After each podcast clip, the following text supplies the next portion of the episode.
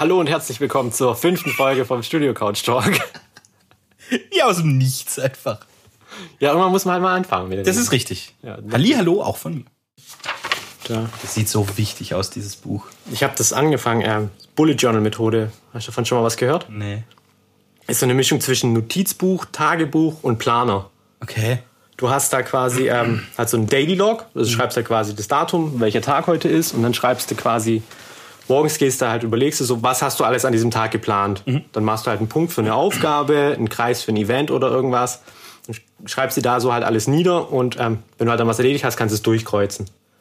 Also wenn so eine To-Do-List. Genau, wie so eine To-Do-Liste in der Art. Und abends, bevor du halt dann ins Bett gehst, reflektierst du nochmal und schaust, okay, was habe ich abgearbeitet, was ist erledigt und bereitest dich dann noch auf den nächsten Tag vor. Also alles, was du zum Beispiel heute nicht erledigt hast, schreibst du dann am nächsten Tag rein und überlegst auch, okay, ist es noch wichtig, also kann ich es durchstreichen, weil man es gar nicht mehr braucht. Und dann hast du halt ähm, ein Future-Log, da schreibst du dann quasi alles rein, was nicht in diesem Monat stattfindet. Das heißt, wenn du jetzt zum Beispiel was für August hast und so, dann vermerkst du das mit dem Pfeil nach links. Zum Beispiel jetzt hast du eine Aufgabe, Fitnessstudio-Vertrag kündigen. Machst du nächsten Monat oder so. Ah, okay. Machst einen Pfeil nach links und schreibst es dann vorne in dein Future-Log rein. Aufgabe da und da und dann ist, kann ich es vergessen, weil du musst dich nicht mehr daran erinnern, was drin steht, weil du hast es ja niedergeschrieben. Und dann am Anfang von jedem Monat fängst du dann halt auch wieder an. Du gehst halt deinen Monat durch, deinen alten, welche Aufgaben sind noch offen, sind die wichtig, kann ich die durchstreichen, also brauche ich sie gar nicht mehr. Und fängst halt dann an und machst nochmal so einen Monthly-Log, wo du halt dann reinschreibst, welche Termine hast du, welche Aufgaben du machen möchtest und so. Und das Tolle ist halt, du hast halt nicht wie ein normales ähm, Notizbuch oder so eine feste Reihenfolge, sondern du kannst halt, das ist komplett leer, das Ding. Das gestaltest du komplett so, wie du es brauchst. Das ist cool. Und dann hast du vorne halt noch einen Index, den legst du an. Und dann schreibst du halt quasi immer deine Seitenzahlen hin, was halt ist, wo was ist.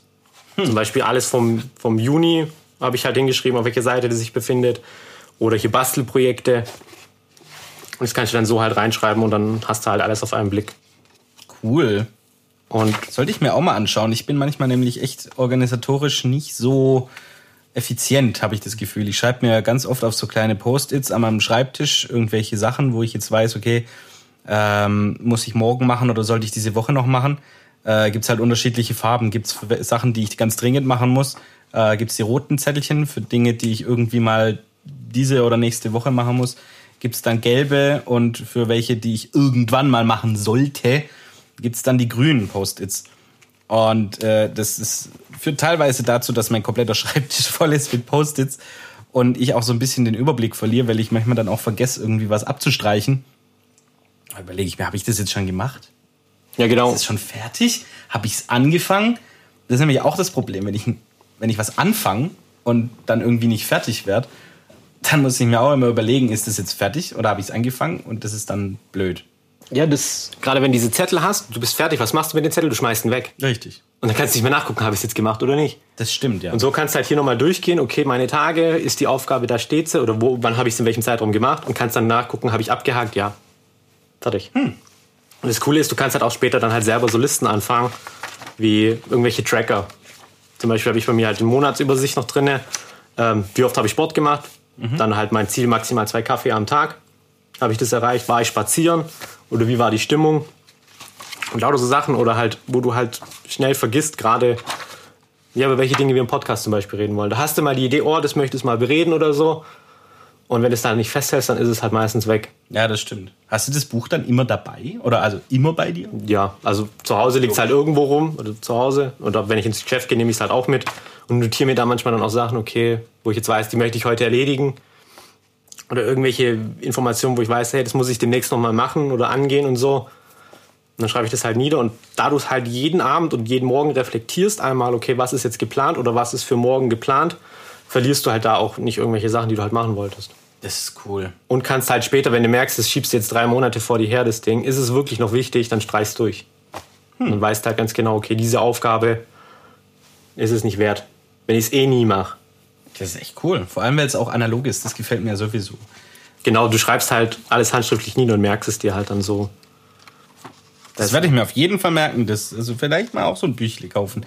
Ich hatte früher immer so Kalender und habe da auch extrem viel die Notizen hinten dran genutzt, äh, gerade um mir solche Sachen aufzuschreiben. Weil äh, ganz oft im Kalender selber, ich hatte immer so einen Wochenkalender, wo eben die fünf Tage auf zwei Doppel, also auf einer Doppelseite waren. Und da haben die Kästchen, also diese Tagesdinger meistens nicht gereicht, weil ich immer so viel aufgeschrieben habe. Auch Dinge, die vielleicht in erster, auf den ersten Blick vielleicht unnötig sind, aber äh, die ich mir einfach merken wollte und so. Und dann habe ich auch ganz oft das Problem gehabt, dass ich nicht mehr weiß, wo war das jetzt, an welchem Tag ist mir das und das eingefallen. Ich habe es halt immer an den Tagen aufgeschrieben, das war blöd.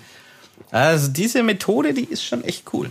Ja gut, du schreibst es ja trotzdem dann in den Tag ein. Aber abends reflektierst du es dann und dann kannst du ja zum Beispiel eine Collection anlegen mit wichtigen Gedanken. Ja eben, aber dann weißt du... Wo du es halt dann da reinschreibst. Und hast dann auch so, so Verknüpfungen.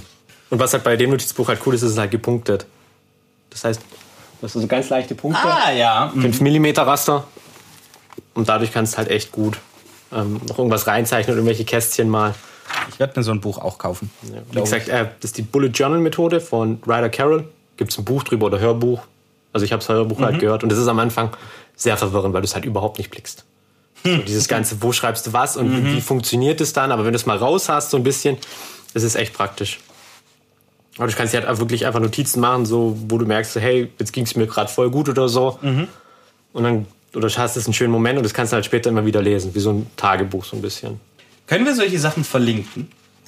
Können wir. Oder den Podcast? wir können es in die Shownotes packen. Das wäre cool. Dann haben wir mal was anderes drin, wie immer nur diese Standard. Also gut, diese Methode wird für euch verlinkt. Hoffentlich, wenn es keiner vergisst. Also wenn ihr sowas braucht, schaut in die Kommentare, da müsste der Link Die Shownotes. sein. Nicht die Oder Kommentare. Shownotes. Ja, okay. Ja, dann erzähl mal, was steht in deinem Büchle drin? Worüber wollen wir denn heute so sch- quatschen? Zwei Rouladen und eine Badewanne voll Soße. Wäre ein toller Podcastname gewesen. Das stimmt. Wir haben letztens Rouladen gemacht, meine Frau und ich. Und dann hatten wir halt noch zwei Rouladen übrig und halt aber wirklich so einen riesen Pottich voll Soße. Da sind wir halt drauf gekommen, dass es auch ein toller Podcastname wäre. So gerade so ein Essenspodcast. So Ja. Zwei Rouladen und eine Badewanne voll Soße. Das ist cool. Hat was. Schreib's mir. Achso, hast du schon aufgeschrieben. Das stimmt, da kommt's ja her. Eben, ansonsten hätte ich es jetzt vergessen. Das habe ich gerade wieder gelesen und so, boah, stimmt, gar nicht mehr dran gedacht. Das ist cool. Ich hatte auch mal einen geilen Setnamen oder so, so Rutschgefahr auf Treppenstufen. Oder wäre auch eine Metalcore-Band, so Rutschgefahr. Warte, das hat schon was, ja.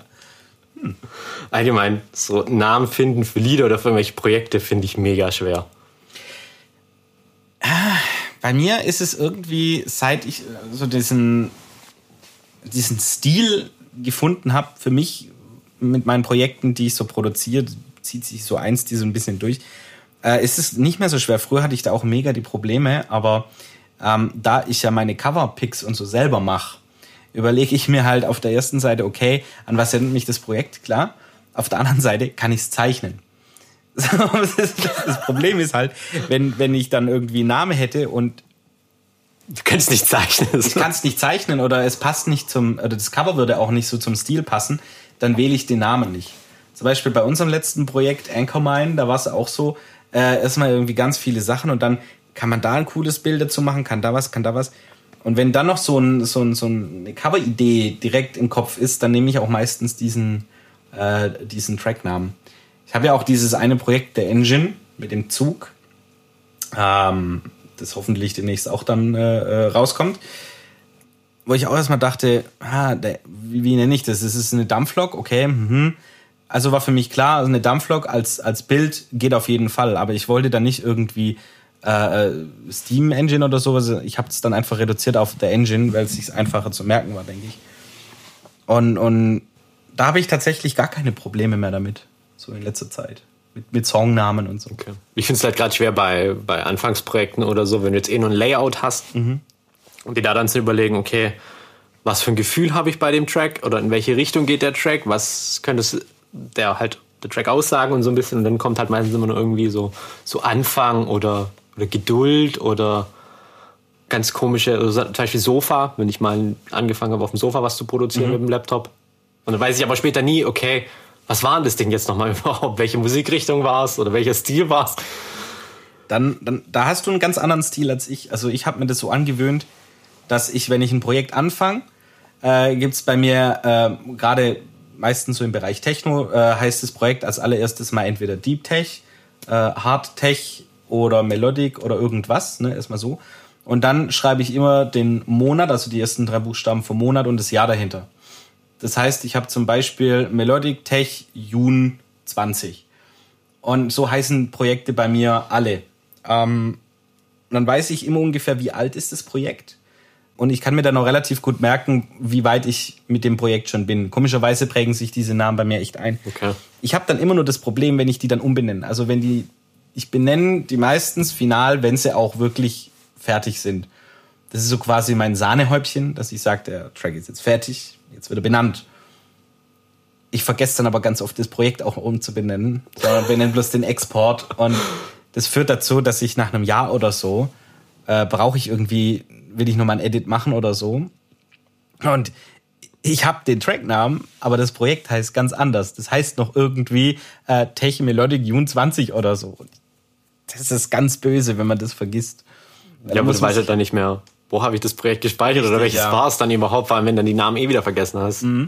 Aber generell eine gute Dateibenennung, ein gutes Benennungssystem, mit dem man selber gut klarkommt, ist unfassbar wichtig. Weil äh, gerade auch wenn man verschiedene äh, Previews oder sowas rausschickt.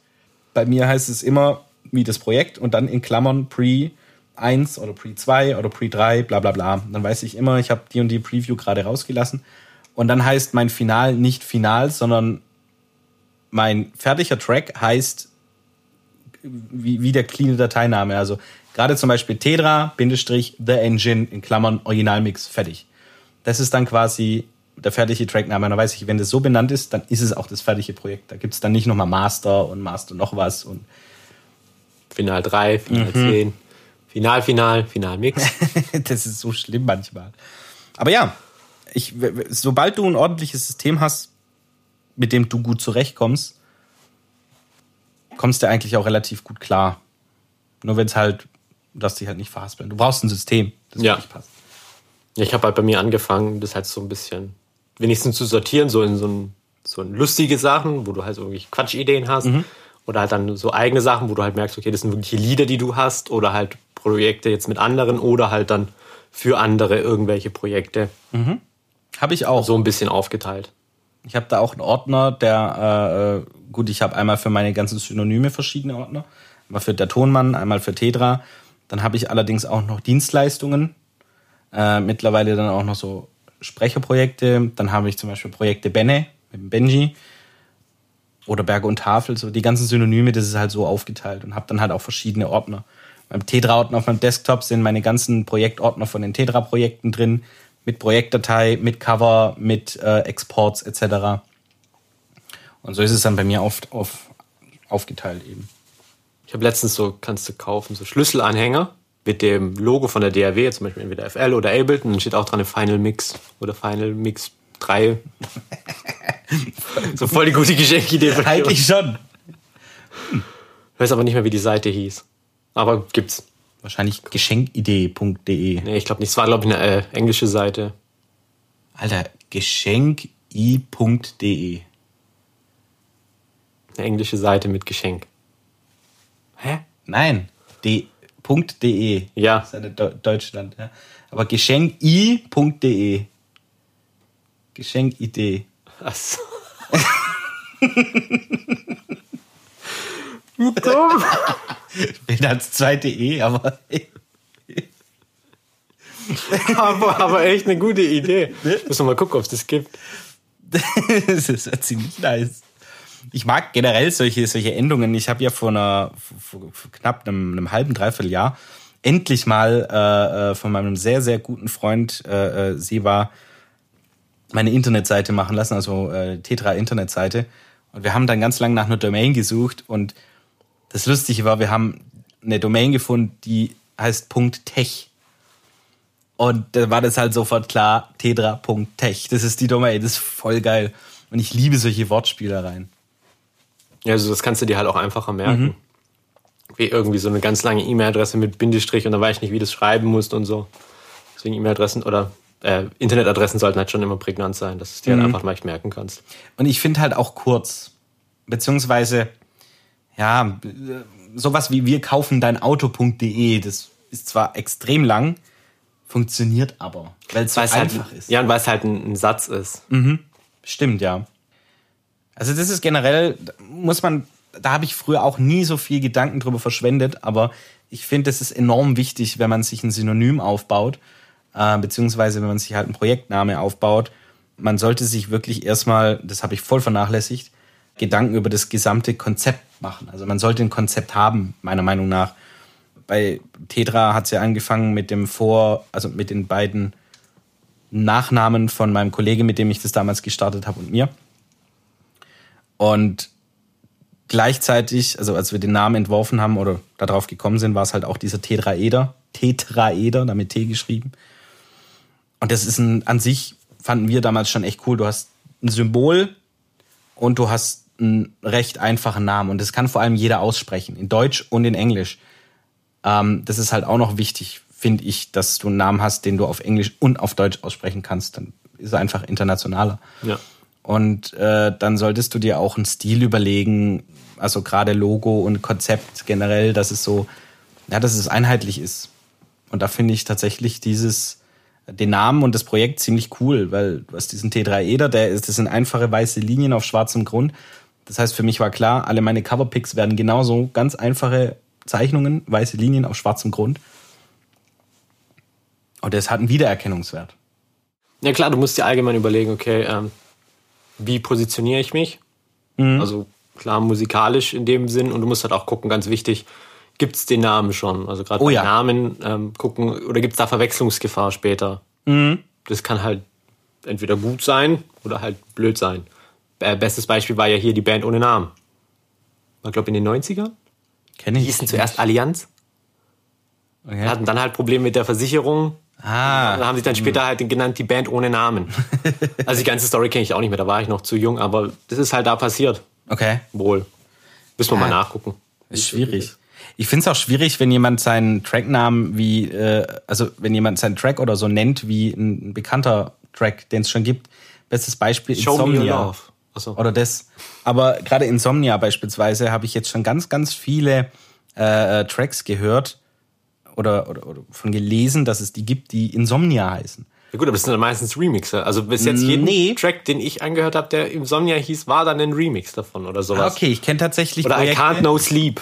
Ja, ich kenne tatsächlich Projekte von so Jungproduzenten, die äh, noch nicht so ganz bekannt sind, die halt ihren Track Insomnia genannt haben. Vielleicht, weil sie das Original auch nicht kennen, weil sie zu jung sind oder den Bezug dazu nicht haben. Aber das finde ich problematisch, weil ganz, ganz, ganz, ganz, ganz viele Leute direkt Insomnia, das ist der 90er Jahre, das ist der Techno-Anfang so. Also für ganz viele Leute. Und da ist es ein No-Go, sein Projekt so zu benennen. Also mir geht's oft so, ich kann mir die Namen von den Liedern gar nicht merken. Also Gott, Insomnia, das, das kann ich noch äh, verbinden. Mhm. Aber manchmal ist es so, du kannst mir den Namen sagen, das Lied kann berühmt sein, ich kenn's, aber ich kann es nicht zuordnen. Der Name sagt mir nichts. Und wenn ich es dann höre, ah ja klar, das Lied. Ganz bekannt. Aber Stimmt, so ja, das Songnamen, so. da bin ich ganz schlecht. Genauso wie Künstler oder so. Das ist vor allem bei mir das Also Problem. Künstler, ja. Also ich kenne die, ich kenne sehr viel, gerade so 80er, 90er Jahre Sachen, äh, durch meine Arbeit als Hochzeits-DJ, äh, kennst du eigentlich relativ viele Künstler und Bands der 80er, 90er Jahre. Ganz schwierig ist es aber trotzdem hin und wieder, wenn jemand sagt, hey, hier hast du den und den Song. Und ich kenne den Song, ich weiß, dass ich ihn hab, ich suche ihn raus, ich könnte in dem Moment aber nicht sagen, von, we von, von, von welcher Band, also wie die Band jetzt heißt ich weiß aber ganz genau, ich habe ihn im Kopf, ich weiß, wie er, wie er geht und so weiter. Ich kenne auch die Band.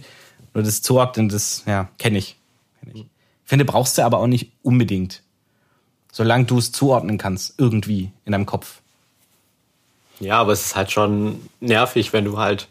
Oder was heißt nervig, aber gerade als, als Hochzeits-DJ oder so, da musst du das halt eigentlich schnell zuordnen können.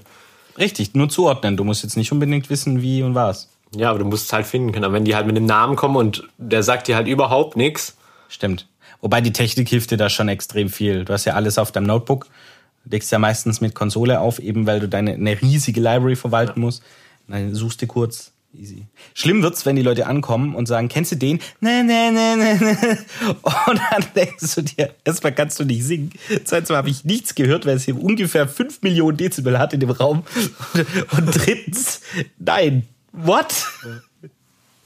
da gab es auch letztens vor einer Weile so, gerade nochmal ähm, wegen dem Thema, so Künstler verwechseln und so, da gab es auch dieses äh, Mark Forster und noch zwei andere, sind ein und dieselbe Person, nur mit unterschiedlichen Hüten. So Mark Forster und keine Ahnung, wie die anderen zwei hießen, aber Gregor Meile hat oft einen Hut auf. Gregor Meile und noch irgendwer war es. Ich weiß. Aber da siehst du, ich kann mir die Namen nicht mehr. Es ist sowieso, da dieses ganze Musikbiss so schnell geworden ist, ist es, finde ich, nahezu unmöglich, äh, in, in jedem Genrebereich irgendwie äh, am Ball zu bleiben und sich wirklich auszukennen. Also gerade im Pop-Bereich eigene Sparte RB, eigene Sparte Hip-Hop, eigene Sparte. Und dann eben noch die ganze elektronische Musik. Es ist verdammt schwer, wenn du irgendwie überall mit drin sein willst oder up to date sein willst, weil einfach so viele neue Künstler aufkommen und und auch wieder verschwinden. Ne? Gerade so One-Hit-Wonders sind ja gerade momentan auch wieder so extrem geworden. Da wundere ich mich aber immer, also ich stelle mir halt immer die Frage, haben die danach keine Releases mehr? Oder hört diese Releases keiner mehr? Oh, das ist eine interessante Frage. Die Sache ist ja, die gerade im Radio ähm, wird halt das gespielt, was die Radiosender halt meistens bekommen. Von den, Richtig. von den, von den Major-Labels und so. Je nachdem, wie die das halt dann reinpushen, wird's halt auch gespielt und wieder öfters gehört. Weil das kennst du, das hat dir gefallen, das hörst du nochmal. Das hatten wir ja schon mal ähm, mit Musik suchen äh, im Podcast, die Thematik. Nach Musik suchen. Und dann ist halt wirklich die Frage, okay, haben die trotzdem noch Output? Wird aber im Radio nicht gespielt, weil die Radiosender sagen, nee, es klingt nicht gut. Das ist interessant, ja. Oder läuft halt meistens dann der Major Deal aus, sind sie dann wieder bei einem kleineren Label oder machen es halt auf eigene Faust und haben nur eine kleine Fanbase. Oder kriegst du es halt wirklich nur nicht mit, weil die sind immer noch berühmt und machen immer noch viel Musik, aber sind nicht mehr in deinem Blickfeld, weil du vielleicht nur die Musikrichtung hörst oder halt nur das, was im Radio ist. Also es kommt voll auf der Satz, ähm, von dem hörst du auch nichts mehr. Stimmt, ja. Das ist ja die Frage, hörst du nur nicht hin, weil du halt nicht auf seinem Kanal bist oder je nachdem, wie er halt seine Musik verbreitet, oder macht er wirklich nichts mehr? Oder ist Stimmt, er komplett untergegangen, weil es halt alles danach scheiße war? Ich denke, das ist, also ich würde jetzt mal schätzen, das ist mal so, mal so. Die einen, die werden wirklich nur einen Song gemacht haben oder zwei oder ein Album, wo ein, zwei Auskopplungen mega erfolgreich waren. Und dann machen sie irgendwie mh, das nächste Album und da ist es irgendwie überhaupt gar nicht mehr. Ähm, also das, das kam gar nicht mehr so krass an. Aber es gibt natürlich dann immer noch die Fans, die, die das immer noch hören. Nur es ist halt dann nichts mehr für die Masse. Äh, oder eben Leute, die, ja, die raushauen, raushauen, raushauen, dass du vielleicht irgendwann gar nicht mehr weißt, dass der unbedingt dahinter steckt. Also geht's mir zum Beispiel manchmal, gerade im Pop-Bereich, da hörst du einen Song, du kennst natürlich die Stimme, du kannst sie aber auch nicht mehr so richtig zuordnen und denkst dann, na, von dem und dem hat man auch schon lange nichts mehr gehört. Und dann guckst du mal in die Charts und dann stehen da ganz viele Releases, von dem du denkst, ach, das ist der. Ach so, aha. Ja gut, weil er vielleicht sich musikalisch oder halt äh, stilistisch geändert hat. Richtig, genau, ja. Das ist, ja, kann auch sein. Das ist eine interessante Frage. Gibt es da Statistiken dazu? Weiß ich nicht, bestimmt. Es gibt für vieles Statistiken. Aber gerade so ist halt wirklich die Frage, äh, siehst du es halt einfach nicht, weil es nicht in dein Blickfeld kommt oder kommt da wirklich nichts mehr raus? Interessant. Wäre mal bei einigen Leuten wirklich interessant zu wissen. Dann eine Frage an dich, weil du mit FL ja arbeitest. Recording und Editing von Vocals oder allgemein von Spuraufnahmen. Wie ist das Arbeiten dort so? In FL? Weil ich hatte letztens ähm, zur Geschichte letztens was gelesen, wo einer gefragt hatte, der in Ableton aufnimmt und es dann wieder in FL reinkopiert. Und da hat er halt so ein zeitliches Problem gehabt, dass es die Spuren wohl immer ein paar Millisekunden versetzt waren. Da habe ich ihn halt gefragt, warum macht er es überhaupt? Und hat dann geschrieben, halt wegen dem Editing.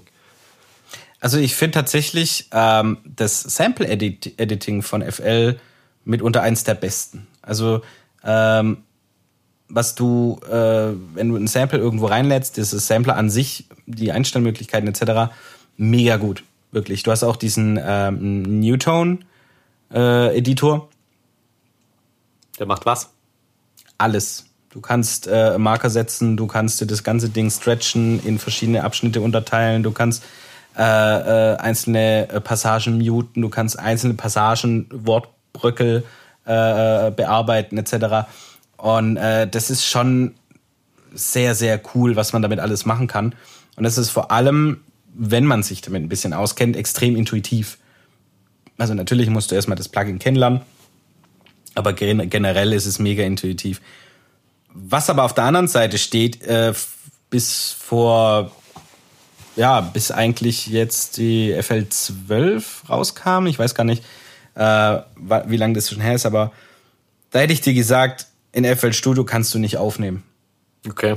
Weil du, äh, du hattest kein, keine, keine Wave-Anzeige. Das heißt, du hast blind aufgenommen. Also du hast eine Spur scharf geschalten, du hast einen Input ausgewählt, hast eine Spur scharf geschalten, bis oben auf äh, Aufnahme gegangen, wolltest in dein Arrangierfenster aufnehmen und du hattest ein, ne, dein, dein Timestamp, dein Marker ist vorangeschritten, aber du hast nicht live gesehen, was der gerade aufnimmt. Also diese Spur wurde nicht live erzeugt und angezeigt.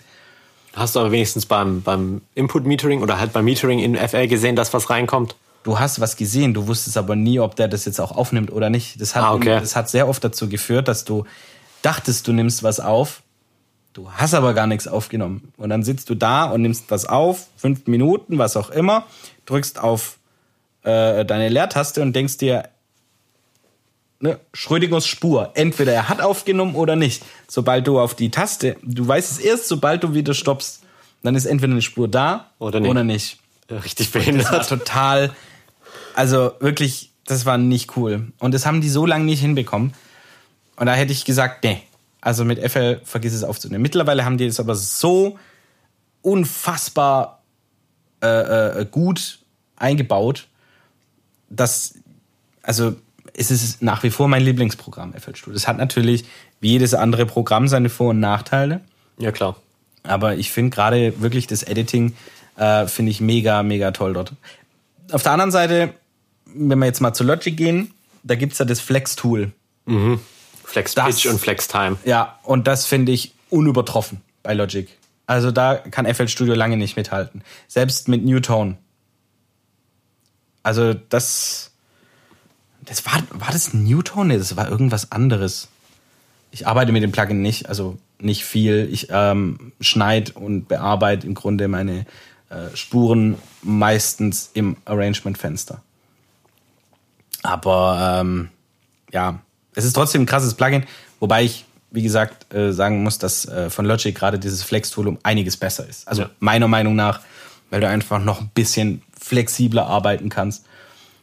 Und was mir letztens aufgefallen ist, oder mich jemand gefragt hat, da muss man mich aber korrigieren, eventuell kenne ich die Funktion einfach noch gar nicht, habe ich bis jetzt aber noch nie gefunden, dass du ähm, auf deinen kompletten Track äh, einen Swing draufhauen kannst. Ne? Du kennst ja von, von Logic. Ja, Das ist so ein globalen. globa- globalen Groove halt. Ja, genau. Den kannst du noch einstellen, wie das Timing ist. Oder Das habe ich bei FL noch nicht gefunden. Ich bin mir jetzt gerade nicht sicher, ob es das einfach nicht gibt oder ob ich es einfach noch nicht weiß.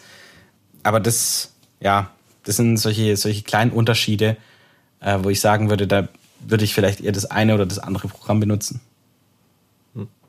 Ja, mir ging es halt nur ums reine Recording. Also wenn ich halt nur was aufnehme oder was schneid, kenne mich halt in FL nicht aus. Und deswegen war es mir halt verwirrend, weil eigentlich muss eine DAW oder ich habe jetzt noch nie von jemandem gehört, das halt in zwei Stufen macht, Aufnahme und dann drüber. Also klar, wenn du jetzt einen verschiedenen Step hast vom Mixing oder so, dass du dann in eine andere DAW gehst, habe ich auch eine ganze Zeit lang gemacht, weil es halt in der einen DAW kacke ist, einen Mixdown zu machen, einen reinen.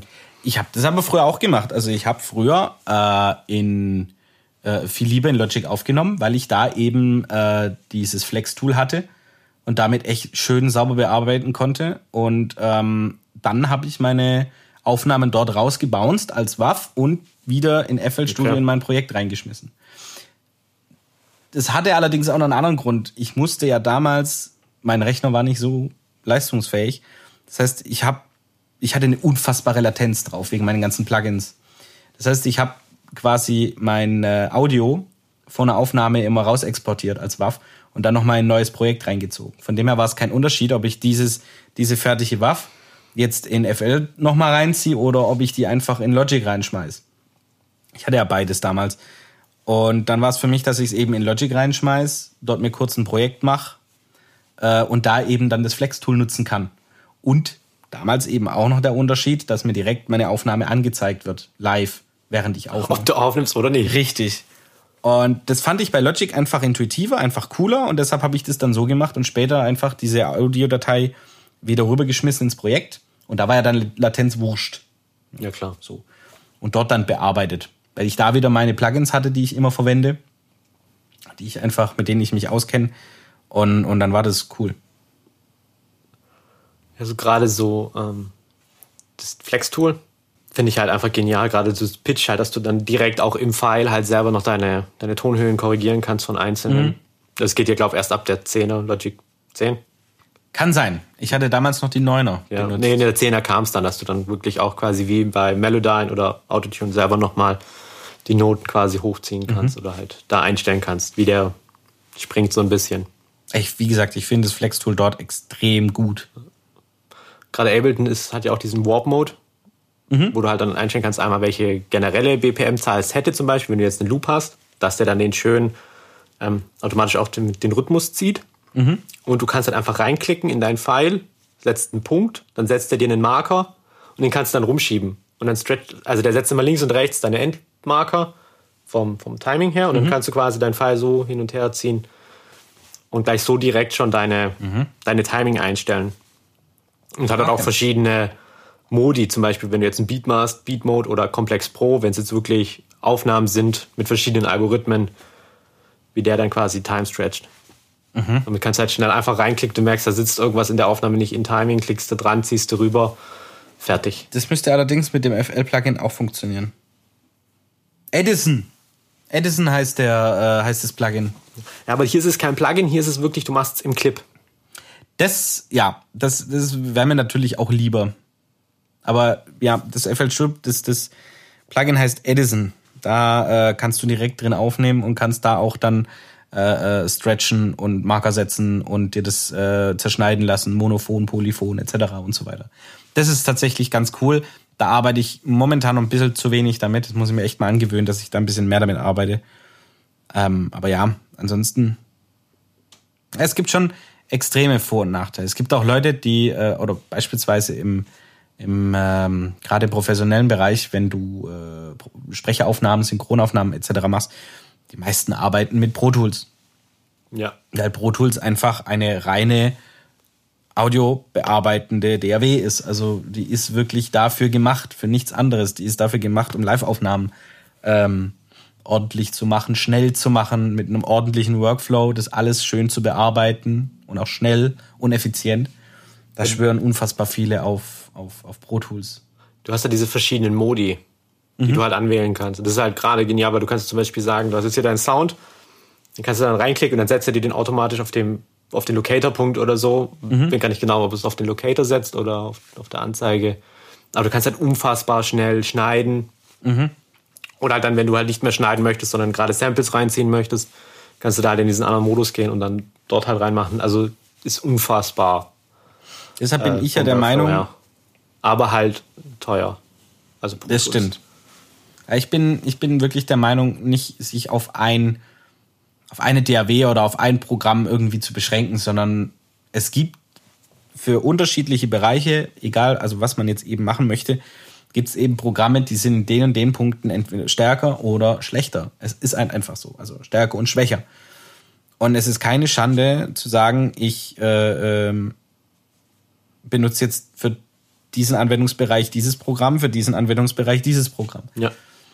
Und es ist sowieso, wenn man das jetzt mal so, wenn man das mal mit dem Gaming vergleicht, eigentlich sind es nur Skillpunkte. So, man, man skillt auf dieses Programm und dann skillt man noch auf das andere Programm und dann auf noch eins. Und das sind einfach Skills und Fähigkeiten, die man dann eben hat und auch nutzen kann. Das ist wie im Live-Bereich mit äh, äh, Live-Tonpulten.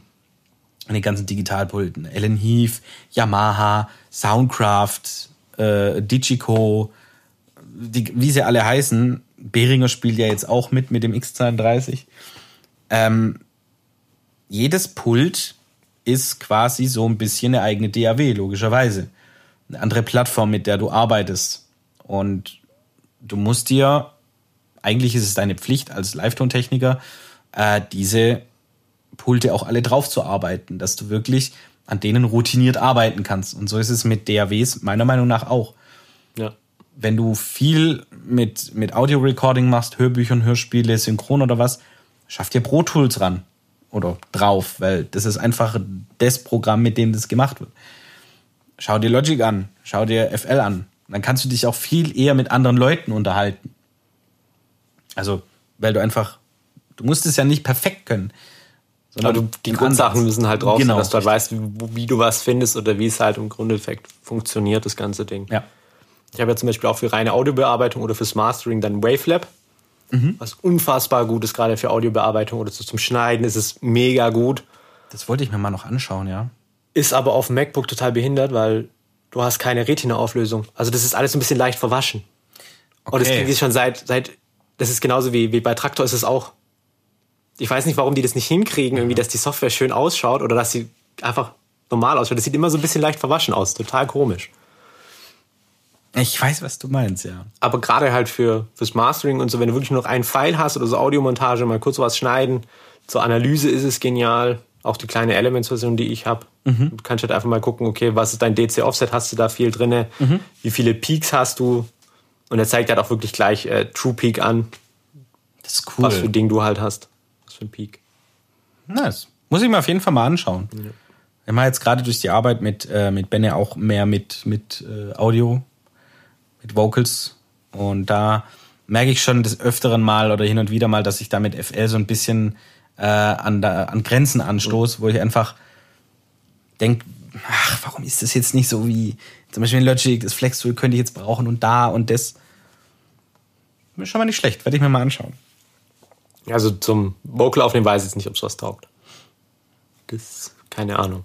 Aber zum Nachbearbeiten vielleicht. Ja, also gerade fürs Mastering ist es halt praktisch. Das kannst du gleich einen Differ einstellen. Oh Gott, Differ braucht ja kein Mensch mehr heutzutage. Wirklich. Eigentlich nicht. Dann machst du doch mal eine CD oder auch auf 16 Bit runter. Na gut, CD und 16-Bit. Äh, hier, der letztens, der, der, der, als mein Labelvertrag kam von, von, äh, von Great Stuff, äh, die wollten tatsächlich ein, äh, eine 16-Bit-Waff von mir haben. Keine 24er. Okay. Und es gibt ja tatsächlich noch ein paar Compilations, wo äh, verschiedene Tracks dann drauf ist, die als CD dann rauskommen. Okay. Ja, dass sie es gleich halt von vornherein schon haben und nicht nochmal irgendwo durchschleifen Eben. lassen müssen.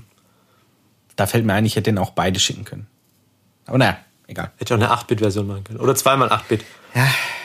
Ach, der wird So. sich schon melden, wenn er das bräuchte. Für so einen Vintage-Sound. Eigentlich auch mal cool. Komplett aus 8-Bit runterrendern. Also wenn du, wenn du Ich glaube, da hörst du noch nicht so einen, einen krassen Unterschied. Du hörst es schon, aber ich glaube noch nicht so extrem. müsste also man mal nachdem. ausprobieren. Wie viel Dynamik du halt hast. Je mehr Dynamik du hast, desto eher fällt es halt, glaube ich, auf. Wobei es gibt auch wirklich gute Plugins, die das mittlerweile simulieren und wo du auch so richtig schön einen Vintage-Sound einstellen kannst. Ja, so, so Bit Crusher. Ja, es gibt ja auch äh, dieses äh, Isotope Vinyl heißt es. Das ist ein ultra tolles Plugin. Da kannst du so so Kratzer mega. einstellen und Gleichlaufschwankungen und äh, und eben auch die die die ähm, das ist glaube ich wie abgerappt die die äh, Platte ist. Also, Ja, genau. Du kannst dieses Electro Noise einstellen. Genau. Oder du kannst auch so einen Spin-Down reinmachen. Ja. Das ist halt auch voll praktisch. Das Aber mir ist ist total cool. Ich wollte das Plugin letztens wieder nutzen und musste es wieder aktivieren. Dann war es mir zu blöd, irgendwie nach dem Key zu gucken. Nur wegen Hm. einer Sache. Aber ja, das ist echt genial, das Plugin. Also ich hau das sehr gerne drauf. Das Nervige ist nur, es macht auch was, wenn du, wenn du Stopp drückst. Ja, das ist mir auch aufgefallen. Da musst du halt dann immer wieder rausrennen oder das halt dann in den Stellen, wo du es nicht brauchst, wieder mit einem mit dem Utility leiser Ja. machen oder so. Das ist halt das Nervige dran. ey. Weil du machst es Stopp und dann rauscht es halt immer noch. Und ich so, hä? Ja, du kannst, auf kannst ja auch auf den Bus schmeißen und diesen Bus dann muten. Ja, genau, du musst muten, aber wenn der nicht, wenn der offen ist, Dann tut er was, dann ja. tut er trotzdem noch was. Und du denkst die ganze Zeit so, hä, was ist das jetzt schon wieder? Das ist zum Beispiel beim EpiQ auch so. Das ist äh, mein Lieblings-Equalizer, wenn es darum geht, einzelne Peaks rauszuziehen, weil der unfassbar feine äh, ähm, Bell-Felder, also kannst du den Q-Faktor so unglaublich fein einstellen. Aber bei dem merkst du auch, dass wenn der nur allein drauf ist, dass der deine Audio schon verändert. Klanglich. Bei dem du es wirklich extrem. Okay. Das mag ich gar nicht an, an, an so Pro. Also an, es gibt so ein, zwei Plugins, die ich, von denen ich weiß, wenn ich die drauf schmeiß, klingt mein Audio anders von vornherein, obwohl vielleicht noch gar nichts eingestellt ist. Äh, da ist dann der, der eine Schritt, ich schmeiß es drauf und der nächste ist direkt, ich mache eine Automation. Eben, dass ich den mute. Okay. Ich glaube, es Also gibt so manche Sachen, die, Automation auf dem Bypass. die machen schon was, aber die machen auch das, genau das Richtige. Ja, ja, klar. Gibt's auch. Zum Beispiel die Emulation von der äh, SSL 9000. Mhm. Ähm, wenn du die halt draufpackst und so, das klingt halt alles auf einmal viel klarer. Hm. Also auch wenn der noch gar nicht viel macht, die Filter oder so greifen, das ist ja unbeschreiblich. Da macht es ein bisschen, einfach, einfach klarer. Das werde ich mir auch mal merken. Ich werde mit diesem Podcast tatsächlich selber noch mal anhören und werde mir da schön gucken, äh, Things I missed. Ihr könntest ja mal ein paar Spuren rüberschicken, dann kann ich es ja mal dir durchziehen. Mhm. Du hast ja auch mal äh, vor, vor längerem so einen, äh, einen Test gemacht äh, ähm, über Kabel. Das fand ich auch schon mega interessant. Da meintest du, du hättest irgendwie unterschiedliche Kabel, einmal ein ganz günstiges. Äh, genau, einmal billig Thomann, genau dieses genau. T-Snake und einmal äh, eins, ein Galileo von Sommerkabel war das. Nee, ein Albedo war es. Ich weiß gar nicht mehr, was es für ein Kabel war. Aber ich hätte nie gedacht, also ich, natürlich hätte ich gedacht, dass da ein Unterschied ist, aber dass der so enorm hörbar ist, das ist schon, das, das hat mich überrascht tatsächlich. Ja, du musst halt auch gucken und ähm, also einmal die Kabel testen und dann auch ist die Frage immer noch, haben die noch einen Widerstand eingebaut oder nicht? Mhm das, was wir vorhin hatten. Ähm, man kann in den Kabel für ein dynamisches Mikrofon nochmal einen Widerstand reinlöten oder halt einen Poti mhm. mit einem Kiloohm, der die Impedanz halt abändert vom Mikrofon zum, zum Preamp. Weil eigentlich ist es so, das, Empfangs, äh, das Empfangsgerät sollte eigentlich immer eine zehnfach höhere, äh, einen zehnfach höheren Widerstand haben, wie jetzt zum Beispiel das Mikrofon oder das, das Sendesignal, um einfach am besten aufnehmen zu können. Und dadurch, dass du halt den Widerstand reinmachst, änderst du halt dieses System ab. Mhm. Hast dann halt nur noch eine, nicht mehr eine 10 zu 1 oder halt, also eine, doch 10 zu 1, sondern nur eine 2 zu 1 zum Beispiel. Und dadurch veränderst du dann auch wieder den Klang. Ja, logisch. Und so einen ja. Widerstand kannst du locker in den Kabel reinlöten. Ja, das stimmt. Da war ja dann auch vorhin die Idee, äh, dass man da auch beispielsweise einen Drehwiderstand nehmen kann, so einen Drehpoti. Genau. Das kannst du immer einstellen. Machst du mal ein paar Messungen, äh, kannst eine kleine Skala irgendwie noch ranmalen. Dann kannst du hier hier, keine Ahnung, 2 Ohm, 16 Ohm, irgendwas. Das werde ich tatsächlich auch mal ausprobieren, weil äh, wir hatten es ja auch vorher auch drum, äh, gerade um unterschiedliche Aufnahmen beim Mikrofon. Nee, doch unterschiedliche Mikrofone bei Aufnahmen. Aufnahmen. Aufnahmen beim ähm, oh ja, geht auch. Ja, weil, weil, weil ich ja, ich meinte da vorher, ich bin total eingefahren teilweise, äh, immer drauf, das gleiche Mikrofon zu benutzen, was eigentlich völliger Käse ist, weil äh, man möchte ja beispielsweise, dass Backing Vocals einfach anders klingen, dass die ein bisschen muffiger klingen oder ein bisschen dünner, was weiß ich. Äh, und da einfach mal mit einem anderen Mikro ranzugehen, auch mal mit dem SM58 oder ISM57. Und dann eben gerade auch noch mit so einem Widerstand. Ich glaube, da kann man dann auch sehr, sehr kreativ arbeiten, so hardware-technisch und sich da einfach mal ausprobieren. Das werde ich auf jeden Fall mal machen. Das ist auch allgemein beim Produzieren so, dass man halt immer mal wieder schauen sollte, okay, ist es wieder sowas, was ich immer mache? Ja, also mir fällt es sehr oft auf, dass du halt dann gerade in Breakdowns oder so immer wieder das Gleiche machst. Also mhm. du machst jetzt deinen Filter gleich, die gleichen Kurven so ein bisschen, nimmst die gleichen Instrumente oder oft, dass man vielleicht den gleichen Rhythmus oder so oder manchmal auch die gleiche Melodie wieder. Mhm. Dass du dir dann einfach bewusst wirst, okay, das habe ich jetzt schon immer gemacht, jetzt muss ich mal wirklich mal gucken, dass ich mal was anderes mache. Kann aber auch gut sein, solche Routinen. Klar, wenn es eine technische vielleicht ist. Ja, oder einfach, wenn es halt wirklich dein Stil ist. Also gerade beispielsweise im Trance-Bereich damals äh, war es ultra wertvoll, wenn du ein Soundset gefunden hast, das funktioniert. Also wenn du, wenn du einen Synthi-Layer gefunden hast, der, der, der wirklich geil klingt, äh, mit einem Bass und so weiter, da hast du wirklich lange für gearbeitet und hattest viele, viele unterschiedliche, ähm, viele unterschiedliche Versuche und das hatten wir ja schon mal in einem Podcast, wenn ein Layer von vornherein, wenn die Synthes nicht miteinander spielen, kriegst du es, egal wie du es mischt, nicht hin.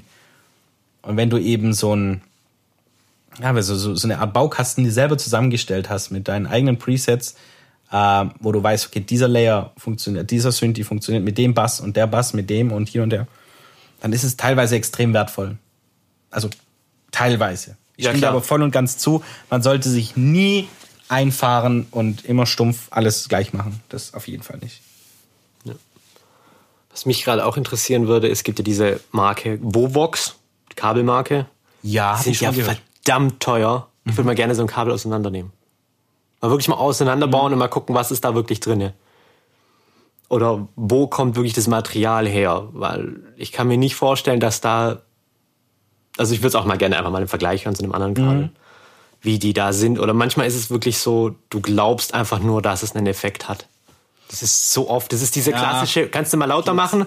Ich greife zum Controller. Ja. Ah, passt. Ich habe noch gar nichts gemacht. Der Placebo, ja, ja. ja. Das, das passiert auch immer im Live-Bereich und so weiter. Müsste man, denke ich mal, wirklich ausprobieren und messen. Einfach mal stumpf ein, ein Referenzsignal durch verschiedene Kabel, so wie du es schon mal gemacht hast. Und dann gucken, ob man da wirklich einen Unterschied auch sieht, äh, ob man den, also ob der auch merkbar ist, ne? nicht nur hörbar. Ich meine, gerade das Hörempfinden ist sowieso immer subjektiv. Ja, klar. Also jeder hat ein anderes Hörempfinden. Der eine empfindet das und das vielleicht als sehr scharf und, und der andere freut sich, dass viele Höhen drin sind und das ist ne, einfach. Da gibt's ja Ja, es hat auch wieder die Hörgewohnheit, auf welchen Geräten hörst du halt. Hörst du jetzt nur auf kleinen Lautsprechern, auf kleinen Kopfhörern zum Beispiel, hörst du auf großen Anlagen. oh ja, Wie sind die Anlagen wieder eingestellt? Spielt auch wieder eine Rolle. Das stimmt ja. Ist die gut eingemessen? Ist sie nicht gut eingemessen? Ist überhaupt eingemessen. Das ist die andere Frage. Oder einfach mal Pi mal Daumen, Badewannenprinzip. Ach, schrecklich. Ja. Aber findet man immer wieder. Und man hat es früher selber so ein bisschen gemacht. Ja, nur dann wurde einem eingeprägt Referenz, Referenz und Referenz. Aber wie findest du raus, ob deine Referenz, die du hast, gut ist? Weil das ist jetzt das Problem. Also die Allgemein, du hast- ist, Du hast jetzt eine Abhöre, die jetzt, sag mal, scheiße ist. Das heißt, dein Referenztrack, der scheiße ist, der klingt aber auf der Scheißanlage halt ganz gut. Naja, es ist verdammt wichtig, dass du deine Abhöre unfassbar gut kennst. Ich habe zum Beispiel die Adam A7X und viele mögen die nicht, weil die haben Bändchen Hochtöner. Das heißt, die Höhen sind extrem prägnant, beziehungsweise extrem direkt. Sehr direkt. Und mögen halt deshalb viele nicht. Du musst deine Abhöre wirklich kennen. Und das geht nur über Zeit und nur über Referenz. So, ich mache einen Track fertig. Der klingt auf meinen Boxen, auf meiner Abhöre für mich super. Dann gehe ich damit in mein Auto. Da weiß ich, wenn ich da irgendwie viele Tracks anhöre, viele unterschiedliche, gerade im Techno-Bereich, dann weiß ich, wie die untenrum knallen, wie die scheppern, wann zum Beispiel auch meine Tiefmitteltöner anfangen zu, zu blubbern, genau. Da, das heißt, ich, ich lerne die Anlage erstmal mit ganz vielen anderen Sachen kennen, mit vielen Referenzen. Dann höre ich meinen Track und merke so, oh, viel zu viel Bass. Oder oh, viel zu wenig. Oder oh, hm, hm, hm. Dann so ein, so ein, ja, so ein, so ein Oma-Radio, keine Ahnung, ein kleiner Ghetto-Blaster, eine Boombox. Überall Referenz hören, überall gucken, wie klingen andere Sachen, die ich sehr mag, wo ich mich vielleicht auch dran orientiere. Äh, äh, wie klingen die auf solchen Anlagen? Und auch auf In-Ears. Ich habe mir jetzt beispielsweise, es gibt von Sennheiser, äh, ich weiß nicht, wie die heißen, äh, irgendwas mit 100 am, am Ende, die kosten 30 Euro, aber sind echt super. Also ich, ich finde die total toll und die sind auch relativ vergleichbar mit sehr vielen anderen In-Ear-Kopfhörern. Da höre ich auch immer Referenz. Und dann halt aber auch nicht immer von meinem Handy, sondern auch mal von einem schäbigen kleinen MP3-Player und so weiter. Und unterm Strich ist es wirklich immer nur wichtig, dass du, dass du dich mit verschiedenen Anlagen erstmal vertraut machst, indem du ganz viele Referenztracks hörst. Nicht nur einen. Und weißt, wie der klingt, sondern eben 100, 200 verschiedene.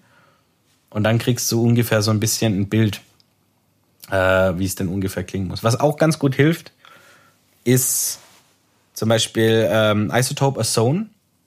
Haben ja äh, ganz viele sehr, sehr, sehr schöne Mastering-Plugins. Was ich Ozone beispielsweise ist das Mastering-Plugin. oder ja, genau. Stimmt. Isotope, ja. Da, ich habe zum Beispiel auf dem Master immer den OTT. Als erstes ein Gain, ein zweites ein OTT. Dann habe ich den Ozone 9, der ist aber immer aus bis zum Schluss. Den mache ich wirklich ganz am Schluss erst an. Dann habe ich Tonal Balance Control und dann habe ich noch den Farbfilter Pro L. Und ich produziere am Anfang immer völlig mit ausgeschalteter Mastering-Kette. Irgendwann, wenn ich so ein bisschen was hab, schalte ich die an und dann wird als allererstes mal äh, äh, Gain ein Stück runtergedreht. Der OTT wird draufgeballert. Und dann schaue ich im, äh, im, im Limiter, der ganz am Schluss von meiner Kette ist, ob der schon greift. Und dann drehe ich eben mein Gain vor dem OTT, also vor dem Multiband, so weit runter, bis der Limiter ganz am Ende nicht mehr greift. Und so produziere ich dann weiter. Und erst ganz am Schluss knall ich dann quasi Ozone 9 drauf und lass da, und das ist das, das, das Tolle an dem ganzen Teil, ähm, lade da einen Referenztrack rein. Einer, der, von dem ich finde, dass er super klingt, so wie meine auch ungefähr klingen soll. Und dann kannst du den Mastering Assistant anschalten und er rechnet dir quasi wirklich die, äh, die Bearbeitung so ein, wie ähm, in deinem Referenztrack. Also er analysiert erstmal deinen Referenztrack, wie laut ist er, was hat er für eine Lautness, wie viel LUFS etc., wie ist die Frequenzverteilung und so weiter und so weiter und so weiter. Und ähm, macht dir dann dementsprechend, äh, äh stellt dir der schon Multiband ein, Maximizer und so weiter, bla bla. Und das ist ein unfassbar hilfreiches Tool. Weil du schon mal eine echt gute Orientierung hast, wie es werden könnte. Ja. Also du musst es natürlich, musst logischerweise selber noch ein bisschen was tun, aber das ist schon mal ein mega guter Anhaltspunkt. Und was auch noch mega krass ist, ich möchte keine Werbung machen, aber das ist, finde ich, wirklich absolute erste Sahne. Du weißt, welchen Stil an Techno du beispielsweise produzierst. Und du kennst ganz viele Künstler, die sowas ähnliches machen oder wo du hinterher eiferst oder wo du weißt, da funktioniert's. Du kannst äh, dort in dem Ozone meine ganze Playlist an WAFs oder MP3s reinladen, am besten WAFs, und er analysiert alle durch. Und das machst du am besten mal mit 100, 200 Liedern und kriegst dann so eine ganz eigene, äh, äh, ähm, so quasi ein ganz eigenes Genre, ein ganz eigenes Vorbild, eine ganz eigene Referenz, äh, wo du mit deinem Track hin willst. Das ist mega stark. Das habe ich letztens auch probiert. Mal meine ganzen äh, Progressive Techno Sachen rein das wirklich laufen lassen. Und wenn ich da jetzt dieses Referenz-Mastering auswähle, dann muss ich nicht mehr viel machen. Weil es einfach Bombe klingt schon mal. Also ich könnte es gar nicht beim, beim Produzieren schon was auf der Kette haben. Auf dem Master. Doch. Weil du arbeitest dann immer gegen diesen Master so ein bisschen. Nee, also gar nicht. Den, den rausmachst, finde ich, dann arbeitest du in völlig falsche Richtung. Nee, finde ich nicht, äh, weil ich will ja, ich will ja, dass mein Projekt geil klingt. Und wenn ich jetzt äh, schon ein bisschen was fertig habe, nicht viel. Also ich habe beispielsweise eine Kick, eine Bassline, ein paar Percussions und vielleicht ein Synthi. Dann mache ich, die, mach ich die Kette an. Dann weiß ich schon, wie der am Schluss klingen soll mit meiner Mastering-Kette drauf. Wenn ich jetzt die ganze Zeit produzieren würde, einen Track fertig machen, ohne und ich mache dann mein Master voll, dann kann ich im Grunde mit Mischen nochmal von vorne anfangen. Und ich mische ja quasi, während ich produziere. So, und wenn ich, wenn ich dann, das heißt, wenn ich meine Mastering-Kette zu spät anmache, erst kurz vor Schluss, kurz vor Ende, dann fange ich nochmal komplett neu an mit Mischen und dann wird's nichts mehr. Also, das ist, glaube ich, weiß ich nicht, wie, macht jeder, glaube ich, ein bisschen anders. Ja, also ich habe selber manchmal drauf und dann arbeitest du halt was und sobald du den halt wieder runternimmst und es dir wieder mal so zu anzuhören, weil das ist ja nur so ein bisschen also bei mir ist halt so Pseudomaster, ist halt ein bisschen Kompression drauf, ein bisschen äh, EQ kleiner, ein bisschen was rausfiltern und halt Maximizer für oder halt mhm. halt ein Limiter für ein bisschen, ein bisschen Farbe noch so ein bisschen mhm. drin. Und dann merkst du halt manchmal, okay, der Sound, der ist viel zu laut und du plättest den halt nur mit deinem Master weg, deswegen fällt es dir beim Mixing gar nicht auf. Ja gut, ich hatte aber auch schon mal das Projekt, wo du, wo du es dir angehört hast, äh, das Master und dann das Rohe, wo du gemerkt hast, dass, der, dass das Bild viel zu laut ist als der eigentliche Drop. Man hat es später noch nicht mitbekommen, ja. weil halt alles eine Wurst war. Kommt halt drauf an, was du drauf ballerst. Also dieser OTT beispielsweise, Upward-Downward Compression, äh, da, da passiert nicht so viel. Also ich habe den äh, nicht auf, auf Maximum, sondern da ist tatsächlich, der greift relativ wenig. Ozone ist sowieso aus. Das heißt, ich habe wirklich nur den OTT, einen Gain und einen Limiter drauf und eben mein Tonal Balance Control, um zu schauen, wie ist meine Frequenzverteilung. Aber mit dem OTT, den hat mir auch ein sehr, sehr guter äh, Kollege empfohlen, mit dem auf dem Master, den mache ich dann auch nicht mehr aus. Weil, wofür? Ich will das Projekt ja so exportieren mit meiner Masteringkette. Das heißt, mit dieser Masteringkette muss es geil klingen. Und nicht ohne. Ja, so. doch, aber es muss auch ohne die geil klingen. Hm, Finde ich nicht. Weil du fängst da halt, halt von hinten an irgendwie so ein bisschen. Naja, glaube, finde ich nicht. ich glaube, das ist wirklich so, wie es halt jeder, muss jeder für sich entscheiden. Ich meine, natürlich kannst du dir deinen dein, dein Master während dem Produzieren auch schon voll müllen mit irgendwelchen Multiband-Kompressoren und EQ und Leck mir Marsch und bla bla bla. Würde ich nicht machen. Also stehe ich dir voll bei, würde ich auch nicht machen. Äh, aber so ein bisschen was zum Beschönigen sollte auf jeden Fall drauf sein. Zumindest ein, ein Limiter sollte auch drauf sein, äh, dass das Ding nicht dass du nicht zu viel Headroom rausballerst. Ja gut, wieso, wieso Headroom rausballern? Naja, das Was halt der Hass hast du. Ja, schon, aber dass es halt nicht klippt. Ach so, ja gut, aber das siehst du ja, ob es rot leuchtet. Also wenn du das nicht mal schaffst, FL Studio nicht ganz. Echt nicht? Nee, Okay. also die, die, die äh, Pegelanzeigen in FL sind. hast du kein. Input-Monitoring? Oder also äh, doch Input-Monitoring? Doch, hast Nee, du. halt äh, Pre-Fade-Monitoring. Hast du, ist aber nicht cool. Okay. Also die Pegelanzeige, wie gesagt, das ist im roten Bereich, funktioniert trotzdem nur easy. Klippt noch nix. Ja gut, 32-Bit. Ja, Du kannst nicht klippen. 64-Bit. Nee, 32. 32. Alles gut. Ah, verwirrend manchmal. arbeitet im 64-Bit, aber Aufnahmen sind 32-Bit Ja, ja. meistens. Wer uns Feedback zu der Folge oder einer anderen geben möchte, kann uns gerne eine E-Mail schreiben. Oh ja. studiocouchtalk at gmail.com. Mhm. Muss ich glaube sein. So nur steht es in den Shownotes.